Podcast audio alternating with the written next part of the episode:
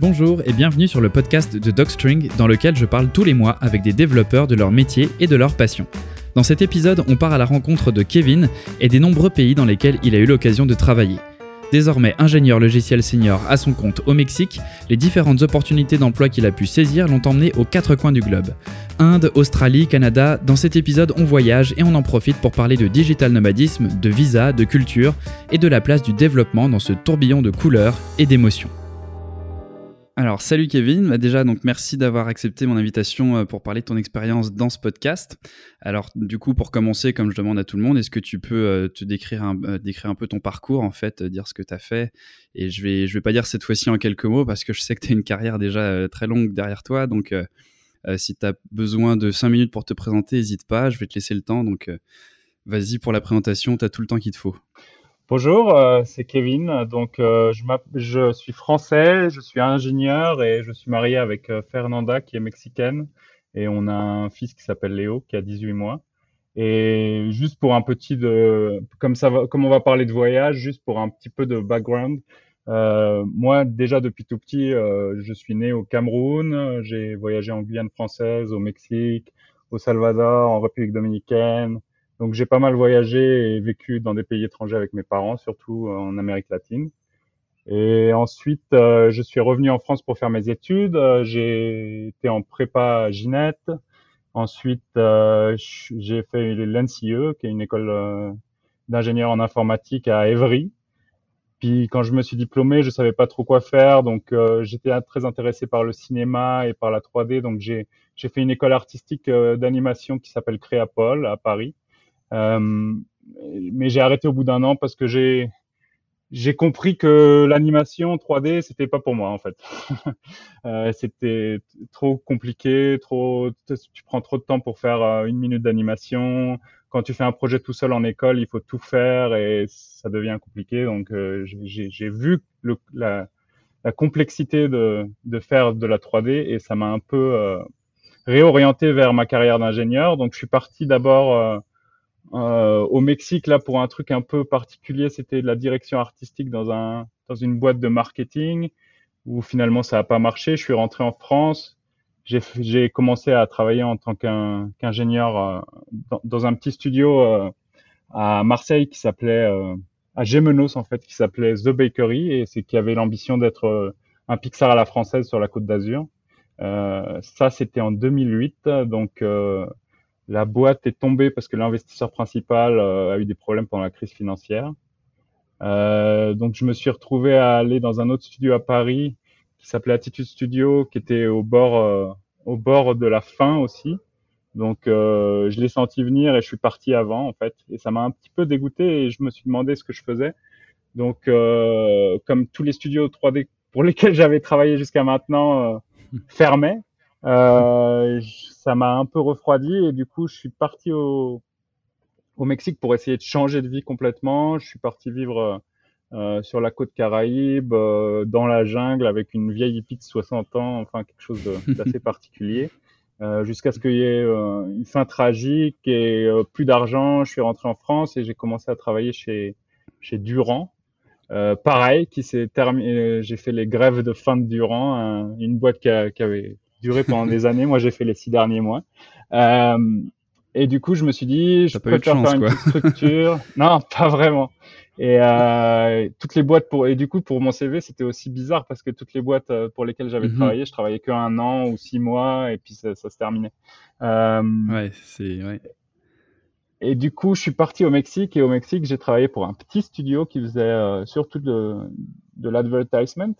Et ça s'est très bien passé. J'étais en contact direct avec euh, deux, deux seniors euh, de chez Durand qui m'aidaient, euh, qui m'avaient bien aidé pendant que je travaillais là-bas en tant qu'animation TD, donc technical director, donc un poste un peu junior, mais où j'ai beaucoup appris et notamment avec deux personnes, Antoine Galvrin et Stéphane Deverly, qui qui m'ont qui m'avaient bien aidé après au Mexique pour faire mon mon pipe. J'ai fait un pipe depuis zéro de qui permettent de. Donc un, pipe, euh, je précise, euh, pipe c'est un pipeline, donc euh, ce qu'on appelle un pipeline, c'est c'est tous les processus qui permettent d'aller de, d'un point A à un point B, je dirais, en animation, sans. Ouais, c'est ça. En gros, c'est les flux.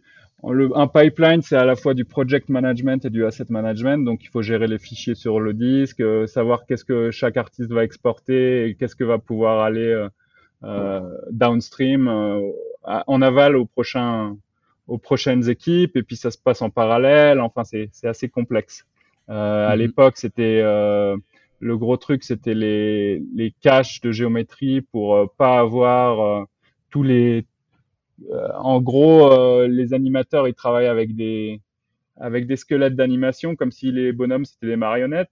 Et à l'époque, euh, il y avait beaucoup de studios qui gardaient ces scènes avec les marionnettes et tout ultra lourdes pour faire le lighting. Donc le lighting, c'est les matériaux, les lumières, le rendu final, en gros. et du coup, c'était, ça pouvait casser. Ils travaillaient sur les mêmes scènes que les animateurs. Enfin, c'était un, peu un peu compliqué. Donc euh, à l'époque, euh, c'était les caches, euh, on, on bake les, ces espèces de marionnettes pour avoir plus que plus que de l'information de géométrie dans le temps. Euh, et à l'époque, c'était Alembic, qui était open source. Et du coup, j'ai fait un, un, pipeline un peu basé sur Alembic, qui s'est plutôt bien passé. Et du coup, mon mon patron m'a invité à SIGGRAPH et, et là, j'ai mon ancien patron Stéphane Deverly m'a présenté à une boîte indienne qui s'appelle Prime Focus, qui est une grosse, grosse, grosse boîte.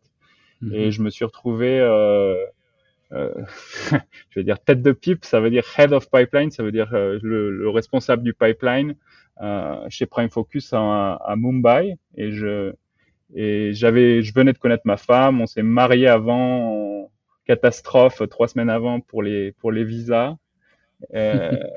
Et, et on s'est retrouvé en Inde. Ensuite, on a vécu sur l'île de la Réunion. J'ai travaillé pour un petit studio qui s'appelle Pipangai.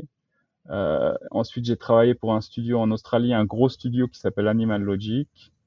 Ensuite, on a déménagé à Montréal où j'ai travaillé pour deux studios où ça s'est pas très bien passé, Rodeo FX et Cinesite. Euh, pour moi, en tout cas, ça m'a un peu euh, commencé à dégoûter de la de de la 3D. J'étais peut-être fatigué, ça faisait beaucoup d'années, et du coup, j'ai voulu faire autre chose et on voulait avoir un enfant, donc euh, j'ai trouvé un travail remote dans, dans, quelque chose de complètement différent, qui était des patchs pour mesurer le glucose dans le sang et les les interfaces qui permettent de contrôler les expériences sur des wafers de silicone donc euh, pas vraiment mon domaine. Et, ça a duré un an. Euh, ils ont fait, c'était une start-up euh, de Californie, ils ont fermé. J'ai eu la réunion finale euh, où ils ont dit bon ben les gars, on remballe tout le lendemain de la naissance de mon fils. ah oui. Au Mexique, ils disent que les enfants ils naissent avec une torta abajo del brazo, ça veut dire qu'avec un avec une baguette sous le bras quoi. Genre ils viennent avec de l'abondance. Et par moi, il est arrivé et je me suis retrouvé sans taf. Euh, j'ai mis à peu près six mois à retrouver quelque chose. Je me suis posé beaucoup de questions sur ma carrière parce que le travail remote en VFX, c'est pas vraiment, ça court pas les rues. Et finalement, euh, j'ai retrouvé un boulot mhm. chez GPL Technologies. Euh, et c'est pour eux que je travaille actuellement. Et pour la petite histoire assez rigolo, euh, assez quand même euh, intéressante, mon chef Stéphane Deverly m'a trouvé mon boulot euh, bah, j'ai bossé pour lui chez Durand et ensuite il m'a trouvé mon boulot chez Prime Focus, à Pipangai, euh, ensuite euh, maintenant euh, chez GPL Technologies. Donc il m'a bien bien bien aidé pour ma carrière et pour trouver du travail. Ouais bah après j'imagine c'est ça quand tu fais quand tu rencontres autant de gens dans autant de pays après c'est ça un peu, j'en parle souvent, enfin on a beaucoup de discussions comme ça avec euh, mes étudiants et puis avec les gens qui, qui, qui cherchent du travail, souvent c'est ce qu'on dit, c'est de privilégier le réseau et au début forcément c'est plus difficile parce qu'on n'en a pas et donc euh, le, le, premier job est souvent euh, celui qui est le plus difficile à trouver, mais après de fil en aiguille c'est très souvent en fait via des via des via d'autres personnes en fait qu'on trouve un qu'on trouve un boulot et on, voit beaucoup de gens en fait qui ont même pas de qui mettent même pas à jour leur CV ou en VFX justement leur ce qu'on appelle les demo reels donc leur les, euh, les visuels qu'ils ont fait parce qu'en fait il n'y a jamais besoin au bout d'un moment parce que tu finis par trouver du travail euh, comme ça euh, avec tes relations quoi. Ouais et, en, et dans le VFX comme c'est un petit monde surtout au niveau de la programmation moi ce qui m'a bien aidé c'est que j'ai travaillé chez The Bakery et en fait The Bakery à l'époque c'était vraiment que des gens très seniors en, en, surtout en programmation parce que c'était un studio qui n'avait pas en fait de production on était en train de faire des outils en interne d'animation, de relighting. À l'époque, c'était le relighting et pouvoir avoir des visuels en direct quand tu fais tes scènes de lighting qui étaient vraiment importants. ils avaient des super produits en, train, en train d'être fabriqués. C'était que des ténors un peu, des gens assez seniors dans le milieu de la de l'animation à l'époque et même encore actuellement. Et du coup, moi, ça m'a ça m'a toujours aidé après pour trouver du travail. En tout cas, au début, euh, moi, j'ai jamais vraiment cherché un travail après, euh, à part euh, quand j'ai voulu un peu changer de carrière. Mais du coup, c'est assez intéressant parce que du coup, tu as, as, beaucoup voyagé, tu as fait beaucoup de choses et j'ai l'impression qu'il y a quand même la plupart du temps que c'était par des opportunités en fait que tu as eu euh, as eu un boulot, tu as eu des, des, des boîtes confirmées qui t'ont obligé à, à, chercher ailleurs, à trouver ailleurs. Est-ce que euh, est-ce que si tu avais à le refaire, tu aurais voyagé autant? Est-ce que tu as trouvé des avantages à, à bouger autant euh, Ou est-ce qu'il y avait plus d'inconvénients que d'avantages si tu regardes sur les 10 dernières années, 10-15 dernières années? Bah moi déjà, je suis un peu né dedans, donc c'est pas il y a des trucs de la vie de un peu d'expatriés qui sont euh, quand même euh, assez il faut être habitué moi depuis tout petit je sens qu'une de mes qualités c'est que je m'adapte très vite à, un, un, nouvel endroit des nouveaux cercles d'amis un nouveau langage parce que j'ai fait ça avec mes parents euh, très souvent et que j'ai moins de chocs culturels. Ceci dit, euh, quand on connaît pas le pays, mmh. il y en aura forcément des chocs culturels. Par exemple, en Inde, c'est vrai que c'était là, pour le coup, c'était quand même un choc au niveau du travail, au niveau même personnel, c'était assez compliqué. D'ailleurs, pour le coup, c'est un endroit où, on est parti volontairement parce que c'était un peu dur. C'était très enrichissant et, ma femme et moi, on, continue à adorer euh, cette période qu'on a qu'on a eu en Inde et les gens qu'on a connus.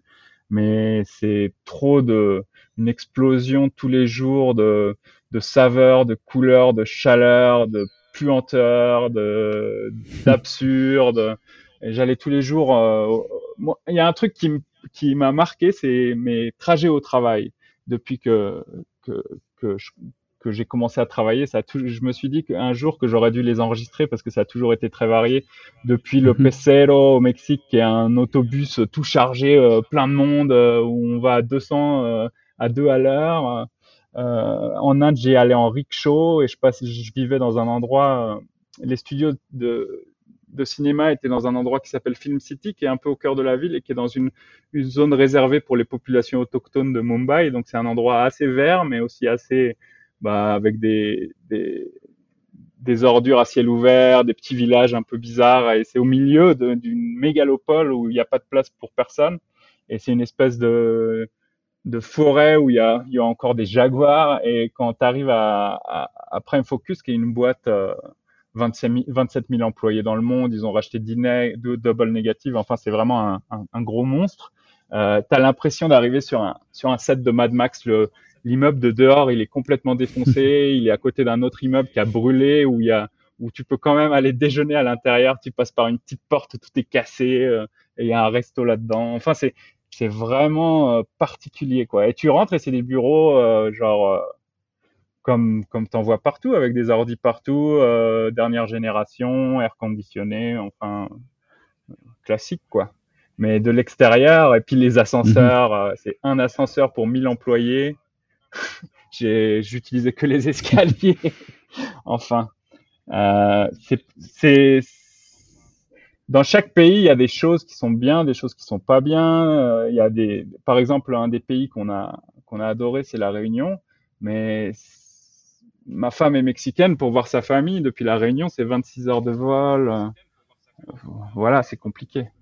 À mhm. l'époque, on n'avait pas d'enfants. Aujourd'hui, on réenvisagerait peut-être pas d'aller à la Réunion pour à cause de la distance. Ouais. Ouais, c'est vrai que ça, c'est le genre de truc. Euh, il y a deux choses qu'on n'envisage pas souvent, c'est effectivement la distance, euh, surtout avec euh, sa famille ou les amis, etc., quand on veut retourner, et tout ce qui est visa aussi. Généralement, les, les gens, ils pensent pas, ils pensent pas qu'il faut faire des visas, qu'il y a beaucoup de paperasse, et on a l'impression qu'il suffit de choisir en fait où on veut aller travailler. Et en fait, moi, je trouve personnellement que c'est ça qui est le plus, le plus embêtant à chaque fois, c'est en fait toute la lourdeur de, de la paperasse, quoi. Exactement, j'allais justement rebondir là-dessus. Euh, les visas, ça peut être facile, ça peut être compliqué. En général, quand tu travailles pour une boîte euh, euh, qui est quand même assez grosse, c'est facile d'obtenir un visa avec. Donc les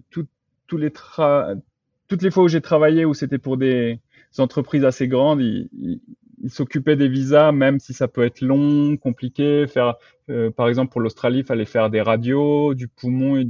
Euh, moi, ma femme, on a, ça a mis un mois un des pays où c'était le plus compliqué, je dirais, c'était au Canada, car même si j'étais, je suis, je suis parti avec euh, avec une entreprise qui a fait a fait ça pour moi.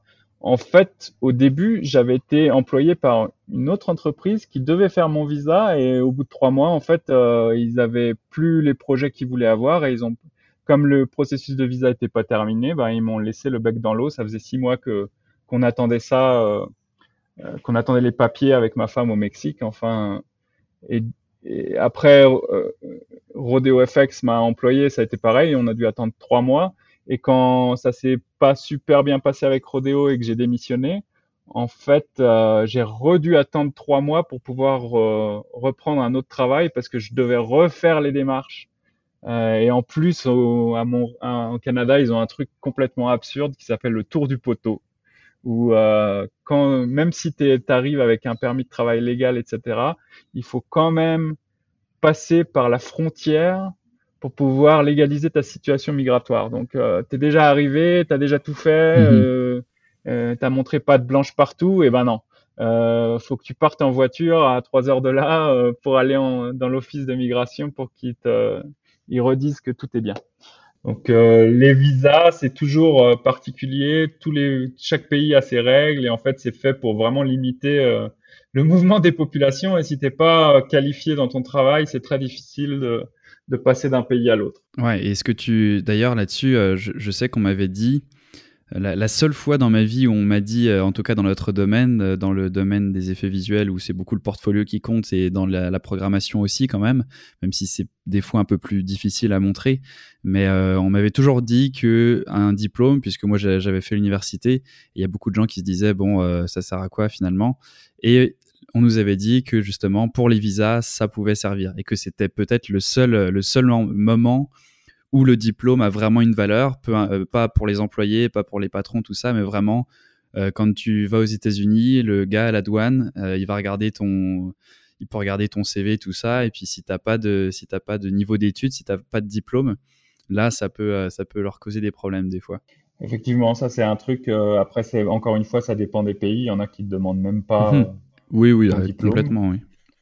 Mais c'est vrai que pas mal de fois, euh, le diplôme, c'est quand même pour montrer que tu as des études supérieures et dans des pays comme l'Australie, ils acceptent en, général que, que des gens qui ont, fait des études supérieures, euh, BS or equivalent ou master, c'est toujours un peu comme ça dans les processus de visa. Ça, en tout cas, ça simplifie largement ton processus de visa.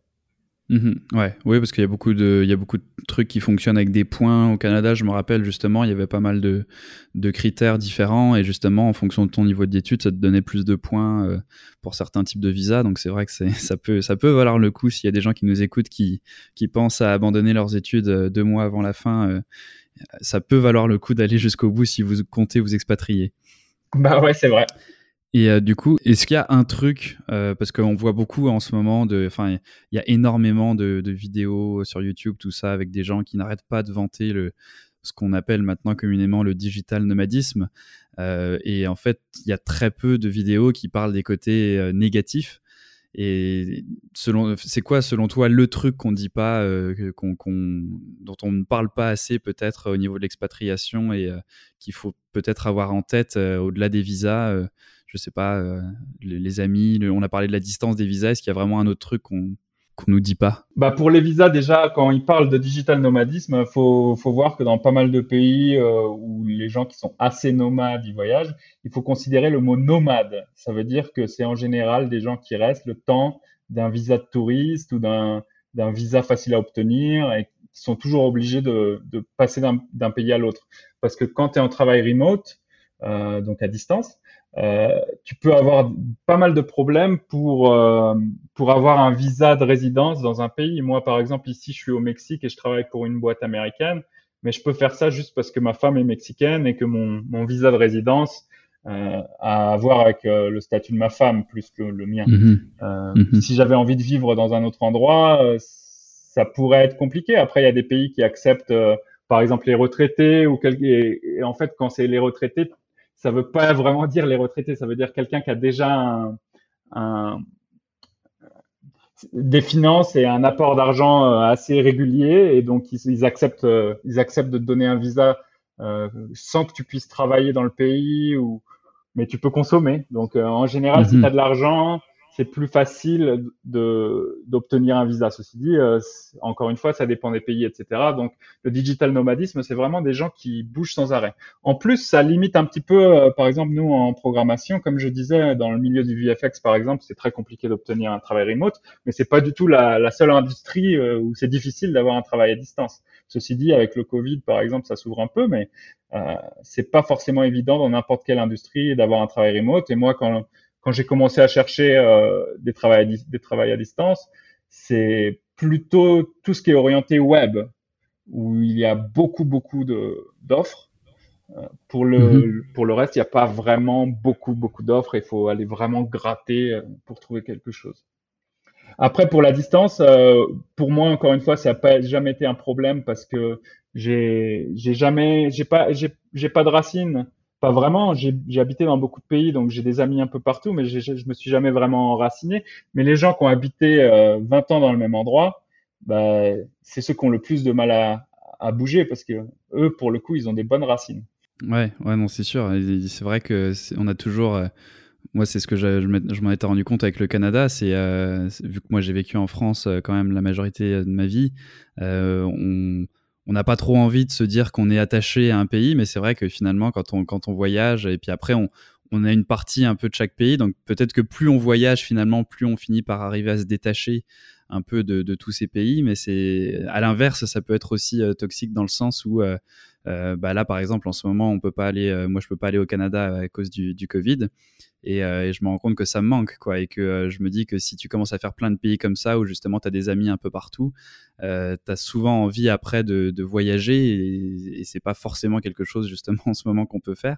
Ou alors ça, ça c'est coûteux, ou alors au niveau justement, euh, si on, si on parle du côté écologique, c'est pas forcément génial de, de voyager tout le temps euh, aux quatre coins du monde. Mais du coup, ouais, c'est vrai que c'est des questions que qu'on se pose pas forcément au début et qui, qui nous tombent dessus un, un peu après, quoi.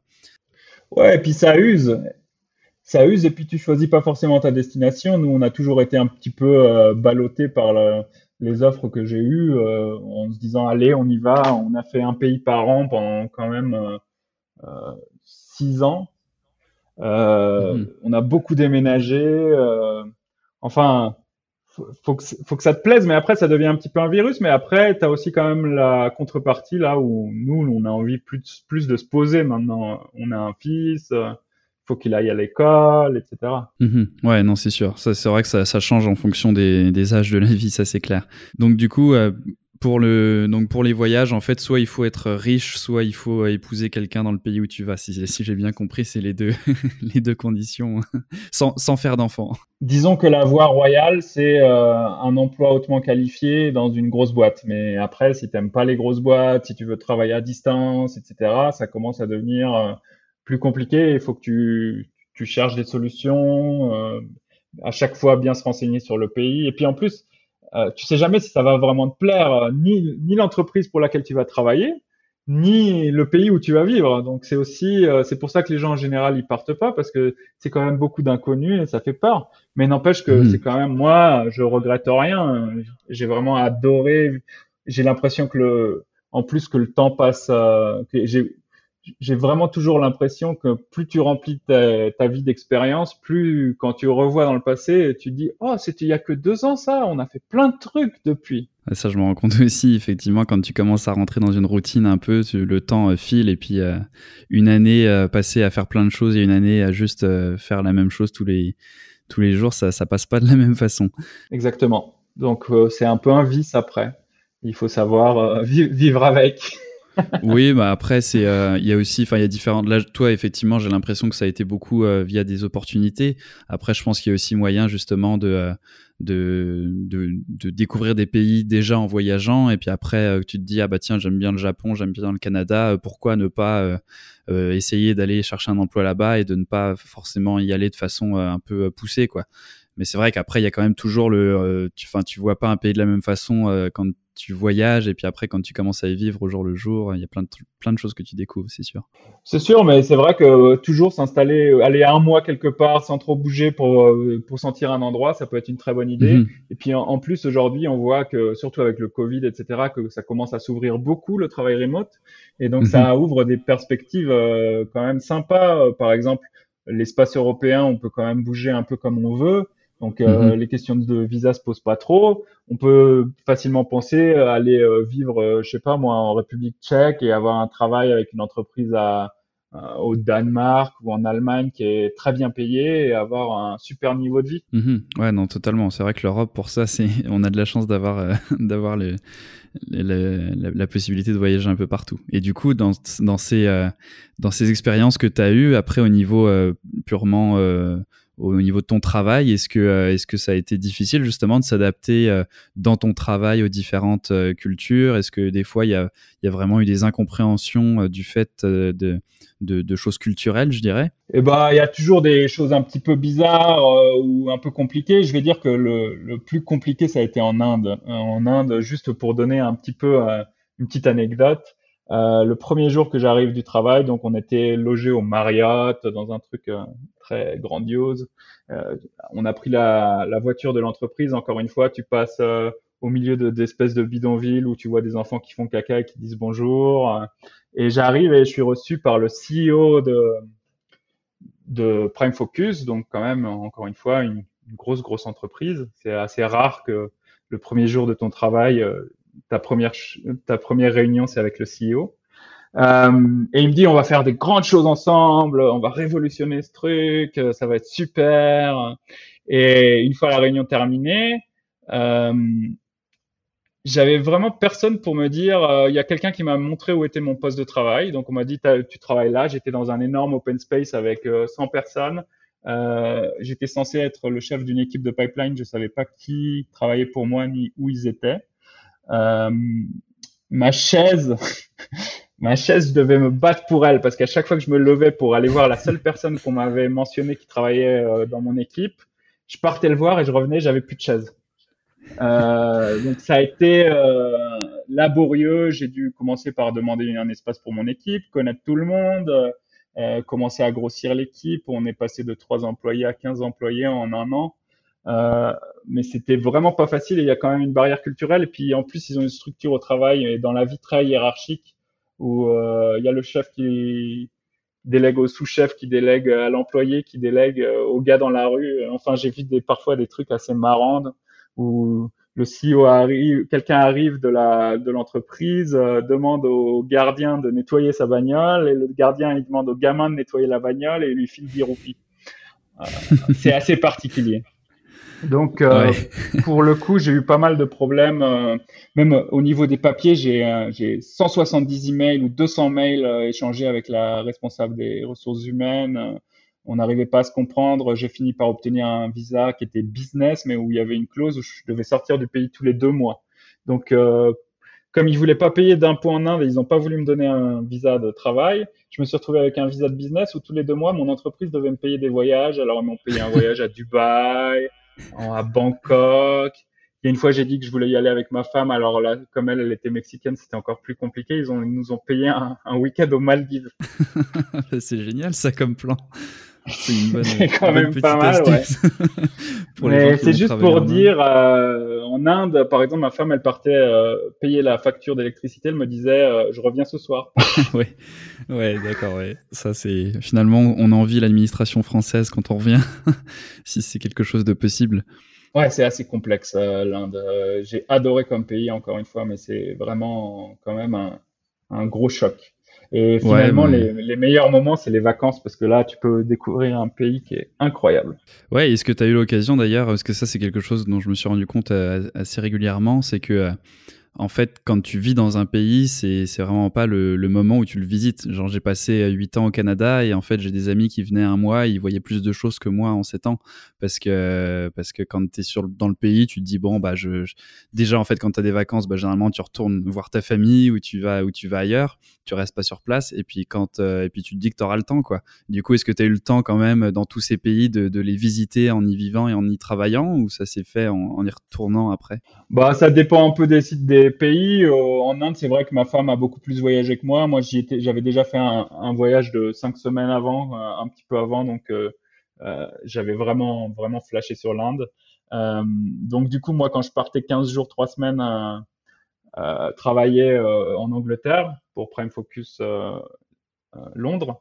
Ma femme, elle en profitait pour faire des stages de massage ayurvédique dans le sud de l'Inde, aller aller dans les collinatés, euh, se faire masser par deux personnes en même temps, enfin des trucs sympas quoi. Euh, moi j'ai vu quand même pas mal de choses quand même. On a fait un grand voyage en Inde avec euh, mes parents et ses parents de trois semaines dans le Rajasthan, dans le Kerala. Euh, à la Réunion, on s'est baladé dans les cirques, euh, Piton de la Fournaise. On a bien fait des randonnées sympas. C'était vraiment cool. en Australie, avant de partir, on s'est on s'est pris un mois pour se faire toute la côte de Sydney à, je me souviens même plus comment ça s'appelle, Port Bon, euh, enfin dans le nord euh, nord-est euh, de la Cairns, voilà Cairns jusqu'à Cairns, donc toute la côte est. Euh, puis on est parti en Indonésie, voyager. Puis c'est plutôt à Montréal où on n'a vraiment pas vraiment eu le temps de voir grand chose. Mm-hmm. Beaucoup de travail et puis aussi comme l'hiver on n'est pas trop sorti à vrai dire, on aurait dû en profiter plus, mais euh, ouais. Vous avez fait les cabanes à sucre. Ouais, ouais, on a fait la cabane à sucre. Et d'ailleurs, on y, on au, au, Canada, je dirais ce qu'on a aimé, c'est les gens. Moi, j'ai un peu de famille là-bas. Montréal, c'est vraiment. Euh, s'il n'y avait pas l'hiver, ça serait un pays, mais j'irais direct, quoi. Puis, puis les histoires de migration aussi. Mais sinon, vraiment, c'est un super pays, quoi. Et on a, on a tellement fait d'amitié là-bas que c'est un des rares pays où on est retourné pour, l'année suivante, on est parti l'été à Montréal pour voir les amis de ma femme, pour voir ma famille, pour voir mes les potes. Bon, c'était sympa quoi. C'est rare qu'on le fasse, donc c'est vraiment ça, c'est un truc dont j'ai pas trop parlé, mais c'est vrai que moi, les pays anglo-saxons, j'ai eu moins de facilité à faire des amis. J'ai eu du mal en, Australie. C'était un peu un peu compliqué pour faire des amis. C'est pas toujours facile de faire un, un, un, un groupe social et, tu peux te désespérer assez vite. Finalement, par exemple, en Australie, on a commencé à faire des très bons potes euh, quand j'avais déjà donné ma démission. ouais, ouais, il y a ça aussi, effectivement. quand tu commences à, quand les choses commencent à s'enclencher, des fois, c'est pas forcément euh, raccord avec le, le boulot, quoi. C'est clair. D'accord. Bon, bah, ça fait, écoute, ça fait déjà un bon passage sur un bon petit moment sur l'expatriation. je voulais aussi parler un peu de, de tout ce qui était plus euh, technique, technologie, parce que je sais que tu touches à pas mal de choses, pas mal de langages. Et, euh, et là, vu que tu es rendu senior dans ton travail, est-ce que tu, est-ce que tu penses que le fait de toucher à beaucoup de langages, de framework et de, toujours être euh, faire de la veille comme ça, c'est quelque chose qui est indispensable pour devenir euh, senior et aussi pour euh, un peu manager des équipes? Parce que je pense que tu as eu quand même assez souvent l'occasion de, de gérer de gérer des équipes en fait. Bah déjà la technologie, moi j'aime bien toucher à tout, donc ça c'est un peu un truc perso. J'ai pas l'impression que ça soit quelque chose d'essentiel pour devenir senior. J'ai l'impression que ce qui te permet de devenir un peu plus senior. Et moi, je me considère encore un, développeur pas très très bon. ouais, bah ça, ça a un nom ce truc-là. Là, je sais plus c'est la, laquelle, le nom d'une courbe ou quoi là. Enfin, d'un gars qui a inventé la courbe. Là, te, plus tu plus tu deviens bon, moins t'as confiance en toi en fait, parce que tu te rends compte à quel point euh, tu connais peu de choses, quoi. Alors qu'au début, quand tu connais quasiment rien. Euh, mais vu que c'est les premières choses que tu apprends, tu as l'impression d'être le, roi du monde, quoi. Et puis, c'est une courbe en U un peu. Euh, et, plus tu avances dans ton métier, plus tu reprends un peu confiance, mais c'est très long, quoi.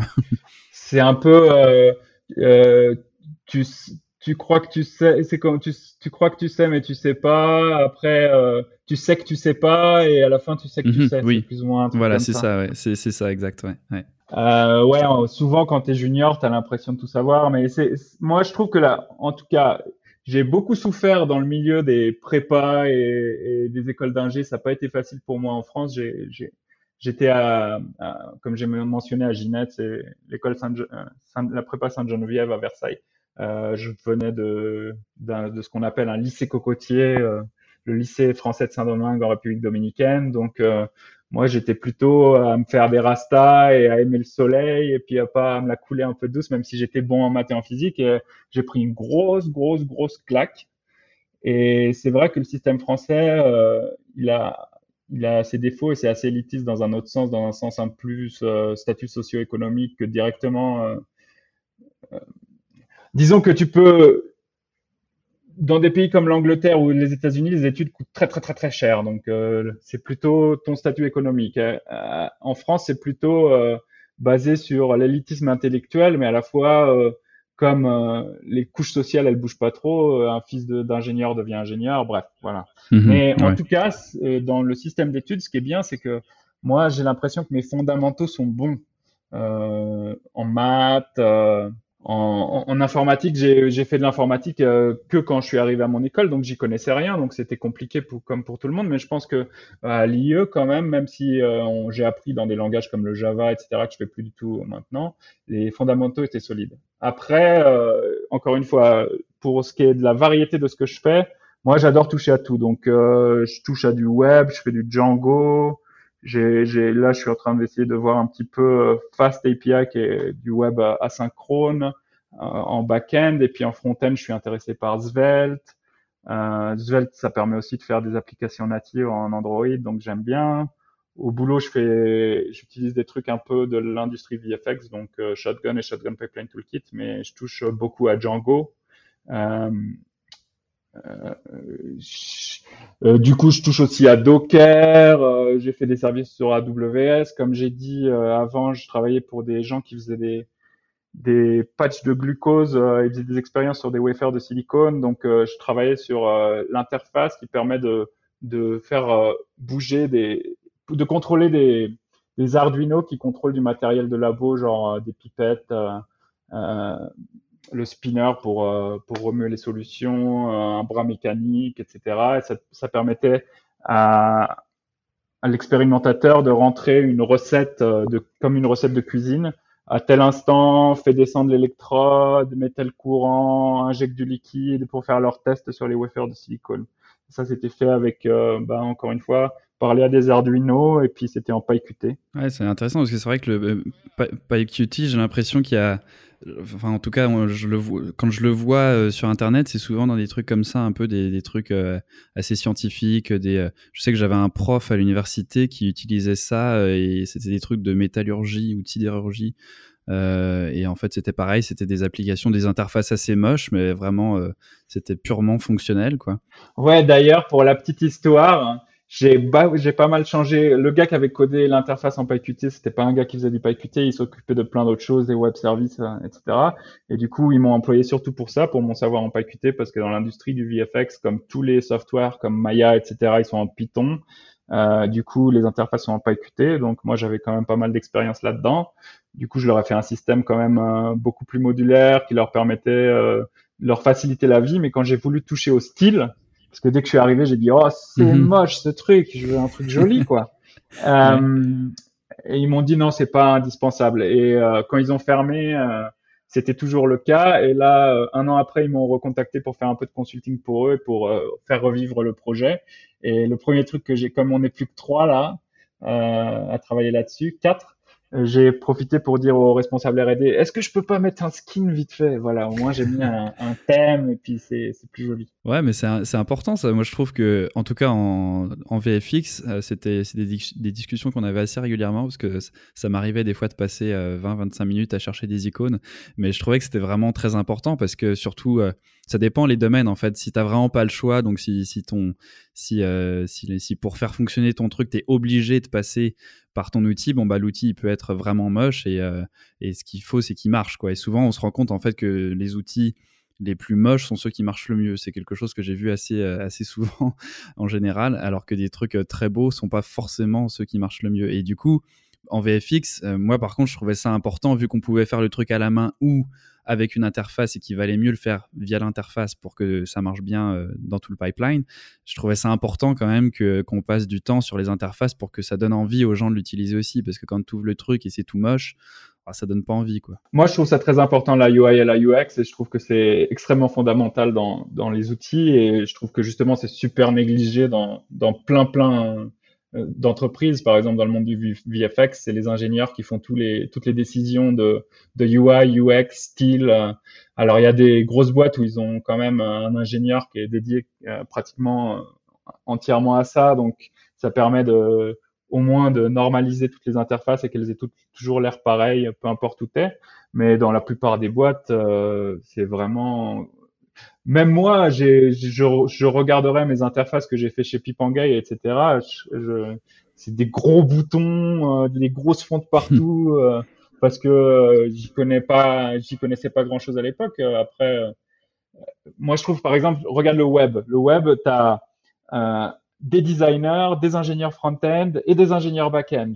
Euh, mhm. Chacun fait son travail, ils font leur travail en commun. C'est assez rare quand tu fais des, des UI d'avoir euh, ce degré de pixel perfect. Et moi je trouve ça vraiment bien. D'ailleurs il y a des web apps qui sont vraiment absolument géniales quoi Ouais, mais, mais c'est souvent, euh, en fait, comme, tu dis, c'est que c'est des métiers assez séparés. J'ai l'impression qu'en fait, de notre côté, c'est surtout que les seules fois où tu as des interfaces bien, c'est parce que la personne qui programme le truc euh, a envie de faire un truc bien et s'y connaît un peu.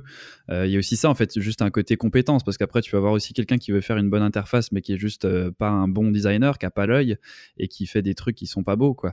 Et, et en fait, on n'a pas. Je sais que j'ai vu dans quelques studios de VFX des fois des des gens qui étaient embauchés effectivement juste pour faire, euh, pour s'assurer de l'uniformité des interfaces, pour euh, le UX, le UX aussi, donc tout ce qui est euh, expérience pour s'assurer que ce soit logique quand tu l'utilises, quoi. Et, mais c'est vrai que c'est assez rare quand même de, notre côté, dans le côté plus software, quoi. Ouais, c'est dommage et en plus il n'y a pas vraiment c'est souvent les TD qui sont plus proches des artistes et des, et des, et des équipes qui, ont, qui font les outils les plus beaux, mais qui sont pas forcément très bien codés. Et oui, voilà, c'est ça, c'est exactement ça. Donc ouais, c'est un problème. Moi, chez moi, à chaque fois que j'ai été un peu euh, plus haut placé dans les studios, j'ai toujours essayé de pousser pour euh, pour employer des personnes spécialisées ou pour avoir plus de focus là-dessus. Et puis aussi, personnellement, je trouve que on n'utilise pas assez de web app euh, dans le milieu du VFX et que on n'emploie mhm. pas assez de gens qui sont le VFX, c'est un milieu assez fermé qui n'accepte pas forcément du asset management et du project management. Il y en a dans plein de branches. Euh, et finalement, ils acceptent pas trop du cross, euh, cross compétences, etc. Donc, c'est souvent des gens qui sont rentrés par hasard dans ce milieu, qui sont devenus bons et qui sont recherchés tout le temps partout parce qu'il y en a très peu. Mhm. ouais, non, je suis totalement d'accord. Et c'est vrai que sur le côté web, j'ai eu la même réflexion après coup, en étant sorti un peu du VFX et en m'intéressant beaucoup plus au web par la suite, de me dire ah mais en fait euh, tous ces trucs là que j'ai fait justement avec du PyQt où euh, ça fonctionnait bien c'était pratique mais c'est vrai que des fois tu as un peu des limites tu veux faire des trucs un peu beaux et en web tu as, des millions de, librairies de trucs de façons de faire pour, euh, pour avoir des animations etc et en, en Qt c'est toujours un petit peu plus chiant et, et c'est vrai que je m'étais dit ah mais en fait ça on aurait pu le faire avec justement avec un Flask ou je sais pas quoi et ça aurait été même presque plus facile à développer euh, et, plus beau et tout ça. Et c'est vrai que je me suis demandé après, après coup si c'était juste euh, moi qui n'étais pas parti dans la bonne direction ou si c'était juste que les, comme tu dis, que le milieu était tellement un peu refermé sur lui-même qu'il n'y avait pas. Euh, il y avait pas de regard nouveau en fait qui était apporté quoi. Bah après Python et PyQt encore une fois comme ça s'intègre très bien à tous les outils 3D ça, ça devient vraiment un truc de choix le choix par défaut quasiment parce que PyQt quand même c'est très difficile, c'est quand même compliqué quand tu commences, mais si tu si tu comprends bien comment séparer ta logique de ta vue, de ton de ton fonctionnement, etc., et que tu commences à mhm. utiliser euh, un peu euh, les composants euh, PyQt un peu plus complexes, euh, ça commence à devenir super puissant. Donc c'est vrai que c'est mhm. quand même très bien fait au niveau fonctionnalité.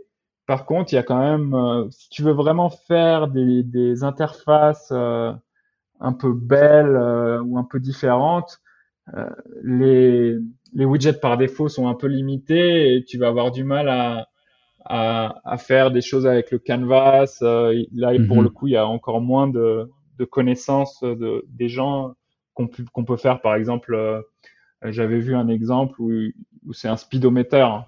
Donc c'est une aiguille, mhm. c'est tout fait main, ça bouge tout seul. C'est pas le genre de truc très classique qu'on t'apprend quand tu fais du PyQt. Donc du coup, les interfaces, c'est assez limité les choix de style. Moi, pour le coup, par exemple, euh, j'utilise des styles déjà tout faits. Il y a du QSS, mais c'est pas comme le CSS, t'as quand même moins d'options. Euh, moi, je finis par utiliser un truc qui s'appelle Q Dark Style, euh, je vais peut-être styler un peu plus euh, après, mais ça devient mon, mon choix de base. Ouais, moi aussi, je l'ai déjà utilisé celui-là. Je me suis, mais pareil, on fait tous un peu nos petites recettes après, et, euh, on se fait tous nos petites librairies. Mais après, c'est vrai que PyQt, le problème, c'est la courbe d'apprentissage, quoi. Et pas, pas tant par le fait que la librairie est, est très compliquée, finalement, ça va encore. C'est juste qu'il y a vraiment très très peu de ressources, même en anglais, c'est assez fou. C'est limité et ça devient même plus limité parce que moi à l'époque je me souviens que les, les pages de référence de PyQt j'allais tout le temps dessus et je tombais très facilement dessus quand je tapais sur Google. Et maintenant c'est plutôt la t'es plutôt obligé d'aller regarder la, la, la, référence C++ et puis euh, faire toi la traduction dans ta tête à du Python quoi. Ouais ouais bah c'est ça, c'est qu'il y, a la librairie C++, il y a PySide, il y a maintenant Qt for Python qui remplace euh, PySide un peu, il y a PyQt donc tu as, quatre ou cinq documentations différentes, il y en a aucune qui est vraiment complète donc c'est vraiment faut, faut tout le temps fouiller un peu dans tous les sens, c'est sûr. Ouais, après pour le web hein, euh, c'est un peu euh, moi, le web, je commence à m'y intéresser parce que je trouve que ça devient de plus en plus propre, de plus en plus lightweight, de plus en plus proche du browser, du, HTML pur et du JavaScript pur. Euh, la grosse, euh, le gros intérêt que qu'on voit en ce moment, c'est pour les, les préprocesseurs, donc des espèces de compilateurs. Euh, il y a le post CSS pour le CSS et puis il y a des librairies comme Svelte euh, pour pour la compilation JavaScript et du coup ça permet de faire du code propre, sans boilerplate. Et ça permet vraiment de faire des choses très très rapidement. Euh, par exemple, euh, de faire des composants très très propres et où la logique, le style et et le HTML sont tous dans la même page. Et du coup, maintenant, je commence à m'intéresser plus au web parce que je trouve que ça devient beaucoup plus puissant et beaucoup plus facile d'accès à des gens comme moi qui viennent euh, d'autres d'autres industries, alors que quand je m'y suis intéressé il y a 5 ans ou il y a 10 ans, c'était une courbe d'apprentissage beaucoup plus complexe. C'était très difficile de choisir un framework parce qu'il y en avait 200. Ceci dit, c'est toujours le cas. Euh, mais il y en a quelques-uns qui, pour moi, sont beaucoup mieux que les autres, donc c'est plus facile de faire des choix. Ouais, non, mais c'est comme, comme tu dis, ça, évolue quand même dans le bon sens, mais ça évolue du coup très vite. Mais, euh, mais c'est vrai qu'il y a beaucoup de choses, du coup, euh, enfin, au début, c'est un peu dur de savoir sur quoi se mettre. Et tous ces trucs-là, en fait, c'était, ça va être en fait ma, ma dernière question pour toi, parce que tous les, tous les langages, toutes ces choses que tu as apprises, est-ce que tu les as apprises sur, sur le côté, en fait, en rentrant chez toi le soir, ou est-ce que tu as eu l'occasion quand même d'apprendre sur le tas ou même d'avoir, je sais pas, des entreprises qui te, qui te payaient des formations Est-ce que c'est quelque chose que tu as pu faire euh, assez facilement?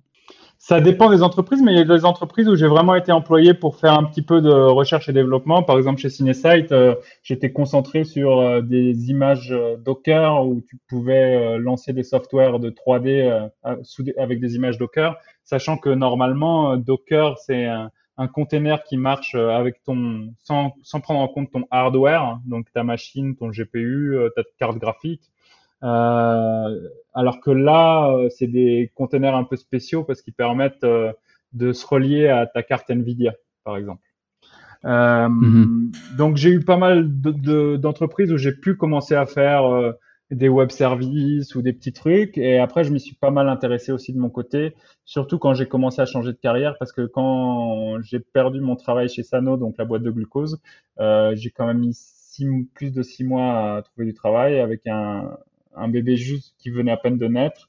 Et là, euh, comme j'avais pas beaucoup de retours d'offres, etc., j'ai commencé un peu à paniquer. Et du coup, je me suis dit, il faut vraiment que que je m'y mette. Et je me suis mis à faire du Flutter, qui est une un langage de Google pour faire des applications Android et iOS.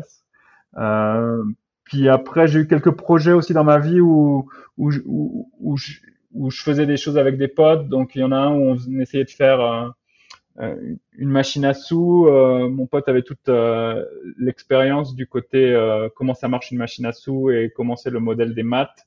Et moi, je faisais en fait le jeu dans un moteur de jeu. Donc, on avait fini par par tester pas mal de trucs. On a testé Godot et Defold et on était parti sur Defold, qui à l'époque était de King.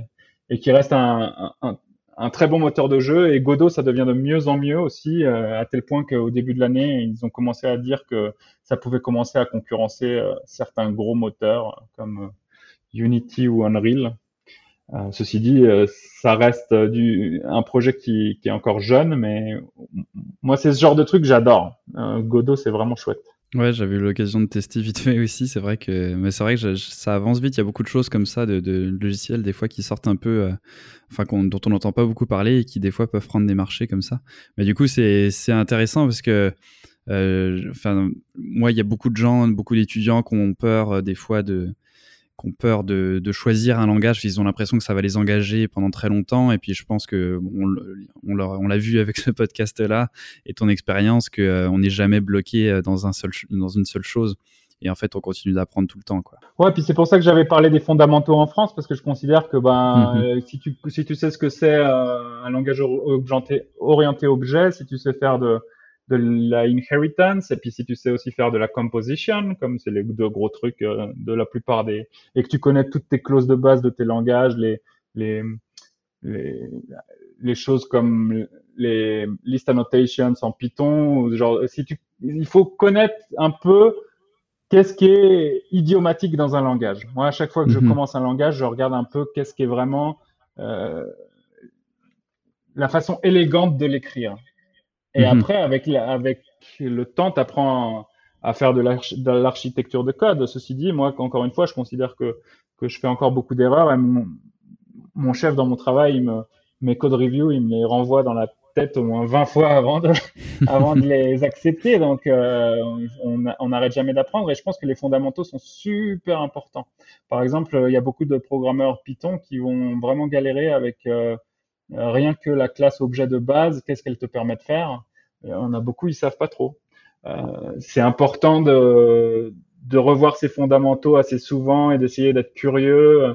Mais après, les fondamentaux sont vraiment communs dans plein de langages. Donc, une fois mhm. que tu as fait tes fondamentaux dans un langage, tu auras forcément un langage que tu préfères aux autres. Moi, personnellement, Python, comme j'en ai fait beaucoup, beaucoup d'années, c'est mon langage de prédilection où j'ai l'impression d'écrire euh, comme ma langue maternelle, quoi.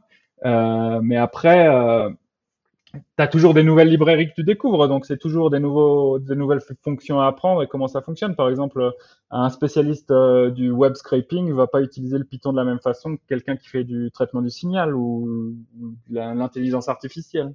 Ouais, totalement. Ouais, c'est intéressant de voir du coup que même euh, si ça peut en rassurer plus d'un, même en étant senior avec euh, beaucoup d'années d'expérience, on peut quand même avoir des, des code reviews qui sont refusés. Donc euh, je pense que ça, ça, peut, on peut finir là-dessus sur le fait que on finit jamais d'apprendre. Donc, enfin, n'ayez pas peur quand vous vous lancez dans quelque chose de d'avoir l'impression que ça va vous bloquer. Euh, au contraire, je pense, euh, ça va juste étendre, comme tu, disais, quoi. Ça va, ça va te permettre de voir d'autres choses, mais après, effectivement, les fondamentaux sont, sont très, très importants. Bah, merci du coup, merci beaucoup pour euh, d'avoir partagé ton expérience. Je pense que ça va, ça va en intéresser plus d'un euh, de voir euh, tout ce qu'on peut faire en s'expatriant et donner peut-être envie d'aller en Inde, je sais pas. et la Réunion, la Réunion c'est magique. en plus c'était une petite boîte avec que des employés super jeunes. on faisait tous les trucs ensemble parce qu'on était tous expatriés. Euh, c'est beau, il y a la mer, la montagne, les cascades. Si c'était pas aussi loin du Mexique, euh, on y serait resté beaucoup plus longtemps.